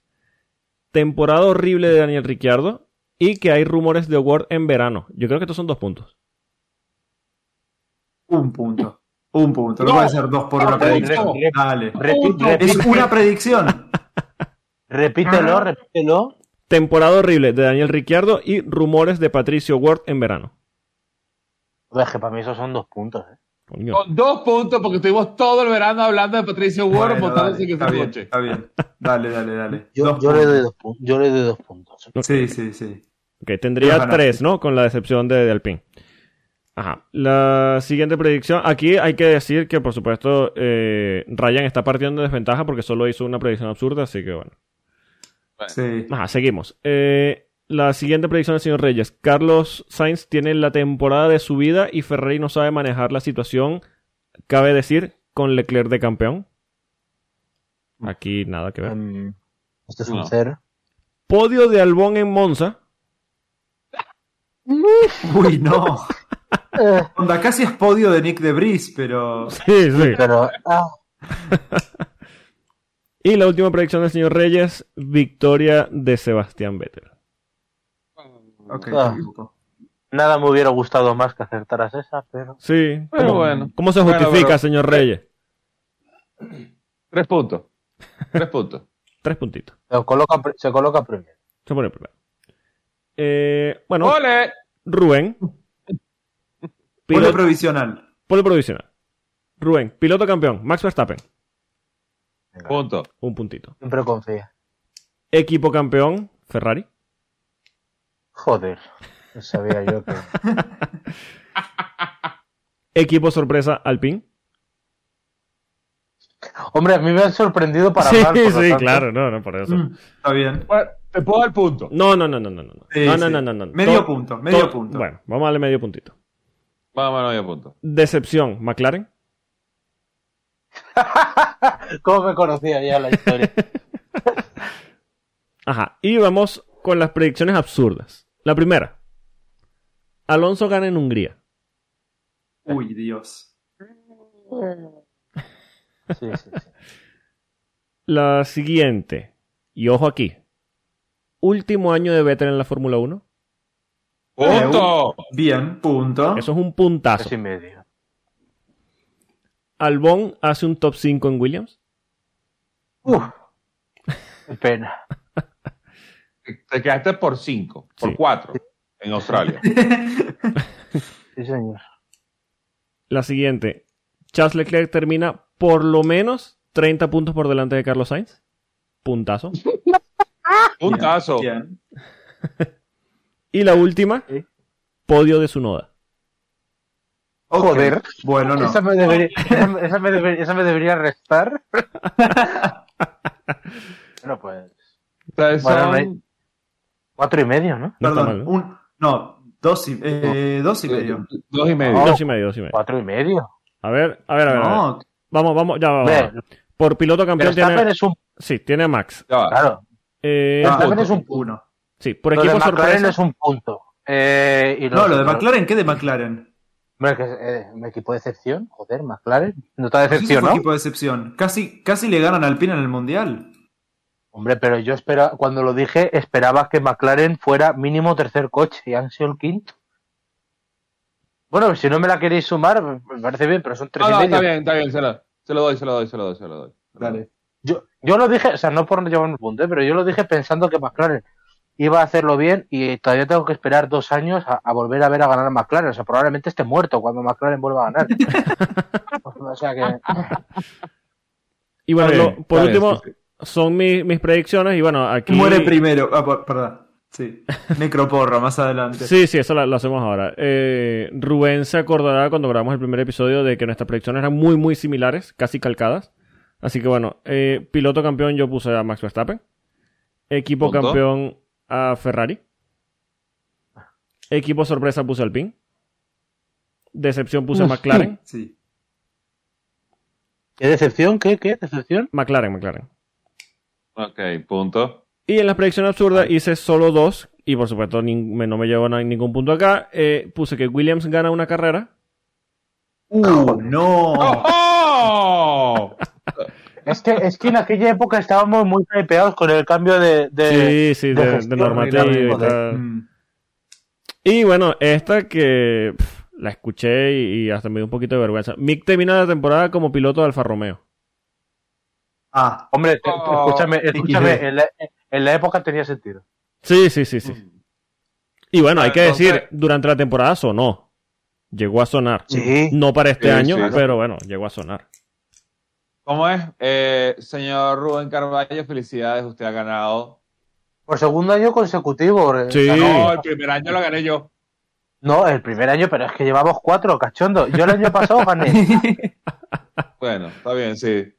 En el Por anterior ganaste tú. En el año pandémico ganaste tú, además. Sí. Me acuerdo que Ajá. acertaste bastantes predicciones Sí. absurdas. Bueno, pues nada mal, ¿no? Eh, yo creo que más allá de, de- de lo que vimos, bueno, eh, poco más. Pero, te- pero te voy a decir una cosa, me molesta mucho que todos le compráramos a Ferrari el, Sí, el humo, la madre pero que- es que somos, somos, unos, somos unos desgraciados. Todos los años vemos lo mismo No, y todos los años caemos. Sí, sí. No aprendemos. Porque dijimos, son campeones de la pretemporada, pero este año pintan mejor, entonces durante el año van a ir mejor y nunca y no Yo sé pensamos que, que, era no, Ferrari. no lo internalizamos, pero es que la culpa es nuestra. Por Sí, sí, sí, creerles, Sí, por supuesto. hijos de puta. Bueno, ya que terminamos con el tema de, de las eh, predicciones y vimos que, bueno, a pesar de que, de que ganó Rubén, no, no estábamos muy cerca y hay que decir, hay que romper una lanza eh, ahora mismo. Nuestra audiencia quedó más cerca que nosotros, hay que sí. decirlo. Hombre, sí, sí. Eso, eso, eso da a entender que so- están bastante más preparados que nosotros, cosa que es cierta. Sí, sí, claramente. Así que bueno, nada, para terminar, Necroporra.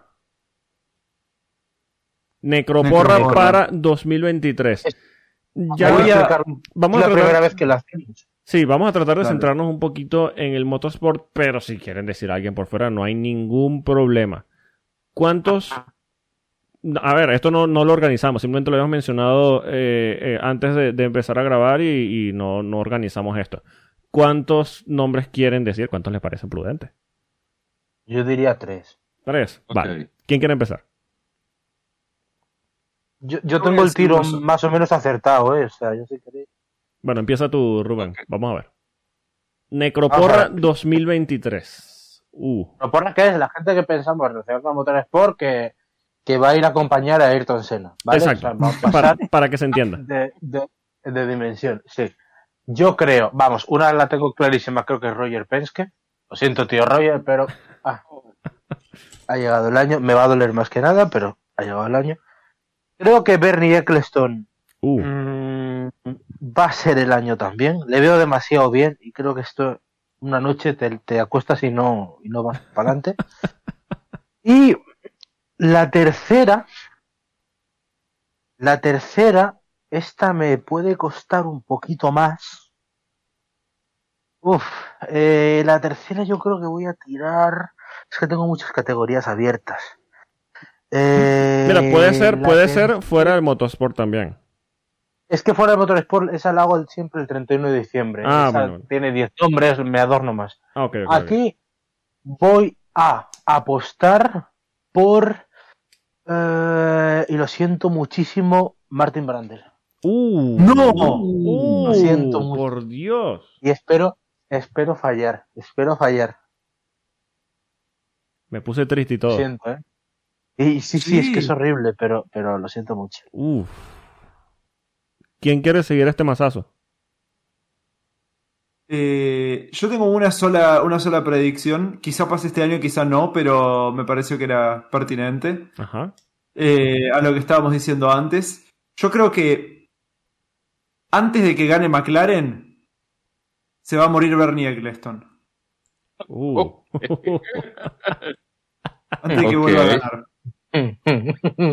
no sé si suena fatalista o esperanzador. Yo tampoco. Vamos a ver qué onda. Por Eh, cierto, bueno, voy a hacer un cambio, voy a hacer un cambio de última hora. A ver. Quito a, a Martin Brandel y meto a Ron Dennis. Uh. Ah, bueno, Esto sí, lo veo, sí lo veo un poquito más. Es que, es que me siento muy mal dejando a ella. Sí, coño, por favor. No, Martin Brandel es horrible. Eh, bueno, creo que vengo yo. Sí. Eh, Me interesa mucho Uh. esto. uh, Es que no es fácil, ¿eh? Cuando te tienes que No, no, no, a- no. Cuando te ponen el foco enfrente, Sí, no, sí, y sí. no nada más eso, sino que quien pone frente a la parca. Ese es el peor. Claro. que ojo, ojo, Bueno, ojo, eh, para que se entienda, no es personas que queremos que se mueran, No, no, no, Que creemos, creemos. por, por diversas cuestiones. que creemos. Exacto, eh, exacto. Eh, probablemente mm, Pablo Briatore. No, la la- flava. Concha de tu madre. ver, pero, pero es que la Flava ha vivido su vida, ¿cómo es? A mil por hora. En Sí, algún momento sí, va a tener sí, que sí. estrellarse con la pared. Está salvaje la cosa. Bueno, Bern- Bernie también, y mira dónde está. Bernie- Pero es que Bernie tiene un pacto con el diablo y tú lo sabes. Eh, Y el diablo se llama Michael Massey. ¡Oh! ¡Oh! Oh. Eh, Herbie Blaze. ¡Oh! ¡Qué Uh. buena esa! Muy buena, muy buena esa. Y. Uy, tiene que ser una que, que duela. Tiene que ser una que duela. O sea, una que duela en el sentido de que tú digas, coño, no, o sea. Déjame Eh. tranquilo a Martin Brundle, por favor. No, no, no, no, Martin Broek, no, no. Eh, mira, Verás, verás. El tío Mario. ¡No! ¡Qué, hijo, qué hijo de puta! Para, para, ¿Por ¿qué? Mario? No, Mario no, no, Mario. Mario Andretti. Mario Andretti. Ah. Mario Andretti. Ah, bueno, eso, eso ya es más triste. Eres un desgraciado. Uf, Espero equivocarme. Pero bueno. uf, está fuerte la cosa. A ver, yo... eh, Ahora tú, ahora tú bajo. venga. Sí, sí, uno, eh, uno que, que de lo primero que me pasó por la cabeza es precisamente con el que abrió el señor Reyes, que sería Flavio Briatore. ¿Qué os ha hecho? Nada, nada, pero eh, el tipo tiene una vida bastante salvaje y mira, en cualquier momento ya... Está difícil, está difícil. Bueno. en cualquier momento la parca le toca la puerta. Y que, ah, va, no vamos. Sí, sí, sí. Mm, yo creo que decir Eccleston es tenerla muy fácil. Yo creo que va a sobrevivir el año. El año quizás sí. Sí.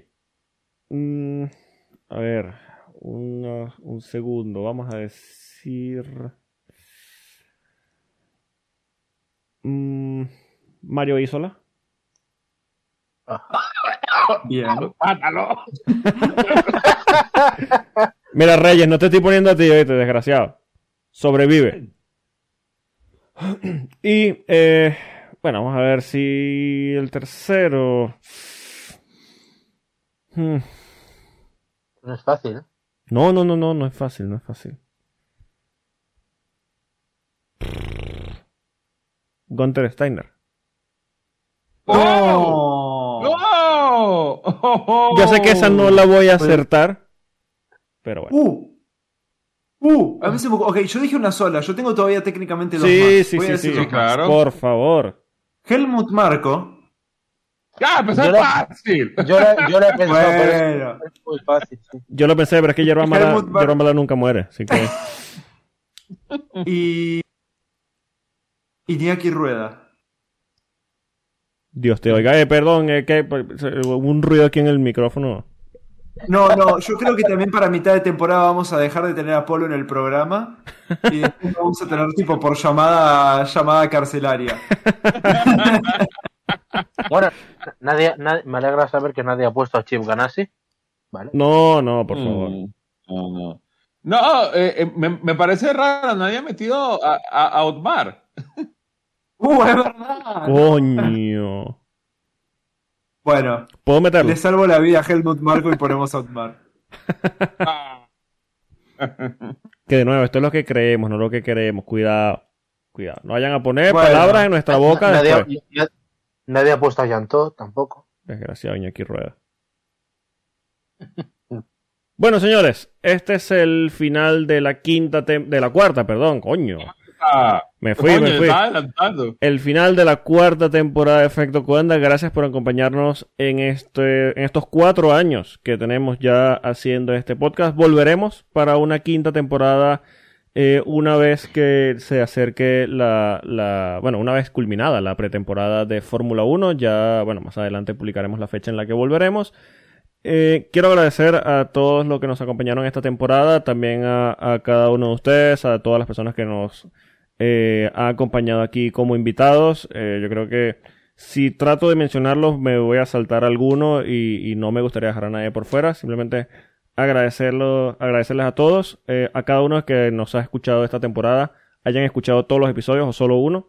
Gracias por estar allí, gracias por acompañarnos, gracias por eh, acompañarnos e ir de la mano con nosotros en este esta pasión que sentimos por la Fórmula 1 y bueno, eh, nos sirve yo creo que a todos un poquito de, de desahogo eh, en este mundo tan tan tan complicado que es la, la Fórmula 1 y bueno, ya más allá de, la Fórmula 1, en tantas cosas complicadas que, hay en la vida en general. Señores, eh, Rubén, señor Ryan, señor Alex, gracias de nuevo por acompañarme en un nuevo, una nueva temporada, gracias por acompañarme en este proyecto. Y bueno, eh, nos espera el siguiente año, por supuesto, la quinta temporada de Efecto Coanda y nada, nada más que agregar, simplemente de nuevo, como siempre, agradecido. Pues nada, eh, un auténtico placer, Polo, eh, haber compartido otro añito más. Eh, siempre lo digo, pero parece mentira que empezamos como un cuarto de hora y eh, en un programa de motos y aquí estamos, ¿no? Sí, Cuatro años ya de, de episodio, nada, con un auténtico placer compartir otro año con, con vosotros, con toda la audiencia, que al final ahora, ahora es cuando lo echamos de menos, ¿no? Sí, se nos va se nos hace raro no grabar pero bueno que eh, esto es lo importante no que sigamos y, y que nos lo hemos pasado muy bien y nos lo seguimos pasando bien que es lo importante. Y nada deseando ya volver que bueno probablemente Ferrari decida que la semana que viene volveremos con el primer extra. Eh, bueno esas son las cosas que pasan y nada que, que un placer en serio que nos vemos el año que viene y que como siempre decimos amenazamos con volver Este es mi segundo año sí. de programa. Parece. Yo creí que. Bueno, creí que iba. Estábamos terminando el primero. No, nunca imaginé que íbamos a estar terminando el segundo. El segundo ya sí. Eh, pero sí, el otro día chequeé y fue como. Ah, mierda, dos años. Y sí, la verdad que. nada, eh, siempre me la paso bárbaro y les agradezco por la invitación desde el, desde el comienzo, que Alex me rompió mucho, Reyes me rompió mucho los huevos para que venga y valió la pena. Y, y, sí, gracias por tolerarme. A ustedes, a, a- a los que nos escuchan y, y nada, todo. Un grandísimo fichaje, hay que decir. No, sí, no, y coño, ya somos cuatro años de, de, de ese proyecto, como dijo Rubén, que empezó un espacio de 15 minutos en un programa de moto. Sí. Cuando a mí el señor Polo me dijo, yo quiero llevar esto a hacer un podcast, yo fui el primero que le dije, vamos, vamos, porque le vi el talento y bueno, aquí estamos, cuatro años después, y amenazamos con no parar. O sea, vendrá la temporada 5, 6, 7, 8, 9, 10, hasta que nos cansemos. Hasta que nos moramos todos en la necroporra. O, Cuidado, o hasta cuidado. que Ferrari termine siendo campeón. Coño. El día que Ferrari sea campeón, dejamos de grabar. Sí, pero Claro, por eso el él habla- 2100. Por eso él habla de temporada solo por 6, joder 7, ganar el 8. año que viene. No tentéis al diablo. Sí, sí, sí. Eh, no, no, aquí seguiremos, aquí seguiremos. Eh, entreteniéndolos todos los lunes con nuestra visión, nuestras locuras y nuestro humor particular. Y gra- y gracias, por cierto, a, a los que nos han acompañado también, sobre todo Esteban, que ha sido el Sí, invitado más recurrente, pero a todos los que han pasado por aquí, que no han sido pocos, y, y nos han ayudado también a, a- a añadir voces nuevas al podcast. Por eso, eh, Álvaro, Mario, Albert, Esteban, eh, eh, todos Gaby. los que han pasado, no nada más en esta temporada, sino todos los que han pasado. Gaby, Claro, Gaby. Sí, Gaby. Gaby, Gaby, si no la digo me mata. Eh, este, y los que han pasado por los últimos cuatro años en este podcast, de verdad que sí, les agradezco que, que, que nos hayan regalado un ratico de su tiempo para que se vengan a divertir para hablar con tres huevones acerca de la Fórmula 1. Bueno, cuatro, cuatro, cuidado. Cuatro, cuatro, cuatro. Bueno, pero originalmente eran tres. Exacto. Bueno, Está perfecto, no me ofendo. pueden seguir al señor Alex Reyes en arroba a Reyes Motors. Al señor Carballo lo pueden seguir en arroba Rubén Piso DXT. Al señor Ryan Levy lo pueden seguir en arroba F1 Ryan. A nosotros nos pueden seguir en arroba efecto Cuanda. Pueden escucharnos y suscribirse en todas las plataformas de podcast conocidas por la humanidad y alguna conocida por los marcianos. Eh, si quieren seguir enterados del mundo de la Fórmula 1, pueden leernos en efectocoanda.com y vamos a mantenernos eh, actualizados con todo lo que pase en todo este periodo post y pretemporada. Y bueno, eh, Ah, y- si, si llega a haber, eh, perdona, eh, Ryan, si llega a haber alguna noticia No, sí. eh, importante que lo amerite, eh, que seguramente muy pronto lo, lo vamos a hacer, grabaremos algún episodio extra y bueno, ya lo, lo anunciaremos en nuestras redes sociales. ¿Qué ibas a decir, Ryan? Si a alguien le interesa, yo ahora cuando, nada, ahora termina la temporada voy a tener más tiempo libre y voy a reactivar un montón en el canal de YouTube, así que seguro Sí, le por interesa favor. eso, eh, seguramente, bueno, el link está en, en Twitter, eh, y nada, los, los espero allá. yo Bueno, voy a meter una cuñita. Sí, Eh, por favor. También estaré durante el invierno haciendo cositas en el canal de Twitch de motorsport.com España, así que si alguien tiene mono de Fórmula 1 y de otras cosas, incluso nos vamos a hacer streamers eh, Sí. de, de juegos, eh, allí les Mm. ¿Cómo es? Puedo, puedo adelantarles de que ya vi las instalaciones y se vienen stream de Gran Turismo. Sí, sí, Sí, claro, por- por favor. El problema es. No, eso no es el spoiler. El spoiler es que ni Rubén ni Mario han jugado Gran Turismo en su vida. No, sí, ¿cómo, cómo que no? Sí, sí, mucho Gran Ah, Turismo. bueno, lo que, bueno, lo bueno. que yo personalmente no he jugado en simulador, siempre con mando. Exacto. No, no, no, no han jugado con, con volante. Así que bueno, Como tiene que ser. puede ser épico o puede ser un desastre. O ambas cosas O a va a ser un desastre épico, claro. Lo que es seguro es. que va a ser increíble, más allá de que sean nuestros compañeros aquí en, en el podcast. De verdad, estos dos seres tienen un talento increíble que yo pff, ni, ni voy a intentar acercarme. Eh, si quieren pasárselo bien, vayan al canal de YouTube de uno y al eh, canal de Twitch de Motorsport España, que las transmisiones de verdad son, son muy, muy, muy buenas, de verdad, completamente recomendables. Sí. Señores, Así Y que aparte, ¿sí? sí. No, no, que, que está, que está Rubén con, con Mario y que son un dúo bárbaro Sí, que me, me la paso bárbaro escuchándolos. Ah, eso. yo siempre se los dije. Lo que pasa es que no me han querido creer. Ellos son el futuro. Sí, sí, claramente, Bueno. claramente. Ya, ya lo Hagan el sabemos. favor, Ya lo hagan el favor de callar- hagan el favor de callarse, por favor. No te, sabes que vas a retirar los vatos, ¿no? Coño, No, no, por no favor, lo sé, por favor. no lo sé. Lo mismo decían muchos con Alonso y ahí sigue, o sea que Bueno, Bueno, señores, gracias por acompañarnos en una nueva temporada de Efecto Coanda.